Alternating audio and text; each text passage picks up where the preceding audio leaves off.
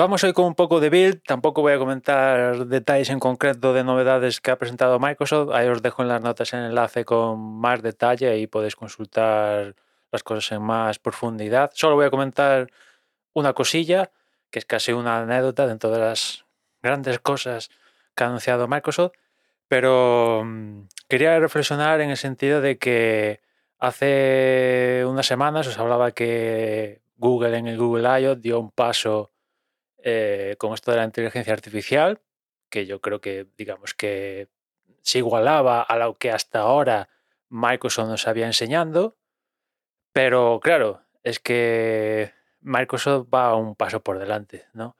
O sea, para mí Google, digamos que está en la guardería con esto de la inteligencia artificial, al menos de cara al público, y Microsoft, mi impresión es que ya está pensando en pasarse al instituto, ¿no? Os hago esa, esa analogía. Y se nota. Yo al menos lo noto, lo noto así, ¿no? Por ejemplo, eh, desde el primer momento que eh, Microsoft explotó con esto de la inteligencia artificial, decidió apostar por poner un copilot en el navegador, en Edge. Que yo sepa, igual me estoy equivocando, ¿eh? pero que yo sepa, Google no se ha movido al respecto con Google Chrome por, poner una cosa, ¿eh? que el resto de cosas, básicamente Google ha hecho un copia-paste de lo que está haciendo Microsoft y OpenAI, ¿no? Pero a la versión de Google, como os comenté.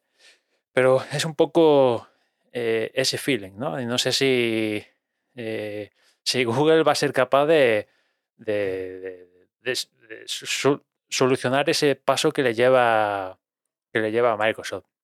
Y después otra reflexión que, quería decir, eh, que os quería decir es que cómo sería el, lo que está presentando Microsoft de existir en el mercado Windows Phone, ¿no? Porque todo esto Microsoft lo está haciendo únicamente con una gigantesca presencia eh, en la nube y con armas poderosas como son Office o Microsoft 365, como demonios se llame ahora, y sobre todo Windows, ¿no? que es el sistema operativo mayoritario e, en, el planeta. Pero no tiene nada en el móvil, que está capitaneado por Apple con iOS y Google con, Android. O sea, o sea, intento imaginar qué hubiera pasado si Microsoft aún mantuviera Windows Phone, que, cómo, cómo sería la película incorporando todo esto que está incorporando Microsoft en, sus productos y que al final sus productos nos estamos utilizando, sí, en Windows, en la nube, pero eh, en el iPad, en un iPhone, en cualquier Android, eh, en Google Chrome, etcétera, etcétera, ¿no? Y ya para acabar con algunas de las cosas que van a llegar en una futura actualización de Windows 11, este es a modo de, anécdota.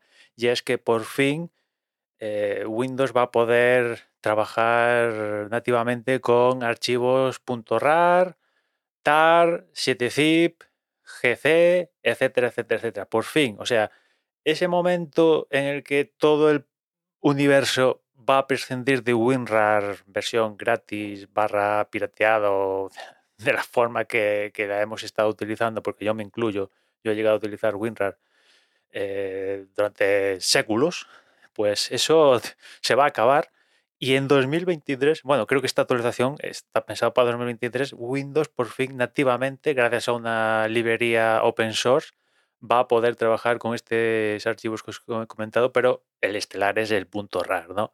Y claro, yo toc, toc, toco la puerta de Apple, Apple mm, lo está haciendo Windows, tú también lo puedes hacer, ¿no? También puedes incorporar el soporte a, RAR y otros archivos, ¿no? O sea, ya es hora, ¿no? 2023, venga, animaros, poneros eh, a, soportar estas cosillas, ¿no? Es una pequeña anécdota de todo esto de RAR, de las grandes cosas que, ha anunciado Microsoft eh, en Build y aún está anunciado, porque cuando estoy hablando aquí, estoy grabando esto, aún la Build aún está en funcionamiento, pero digamos que los macros ya los han anunciado y como decía al principio del podcast, os dejo un enlace con cosas explicadas, con, cosas explicadas, sí.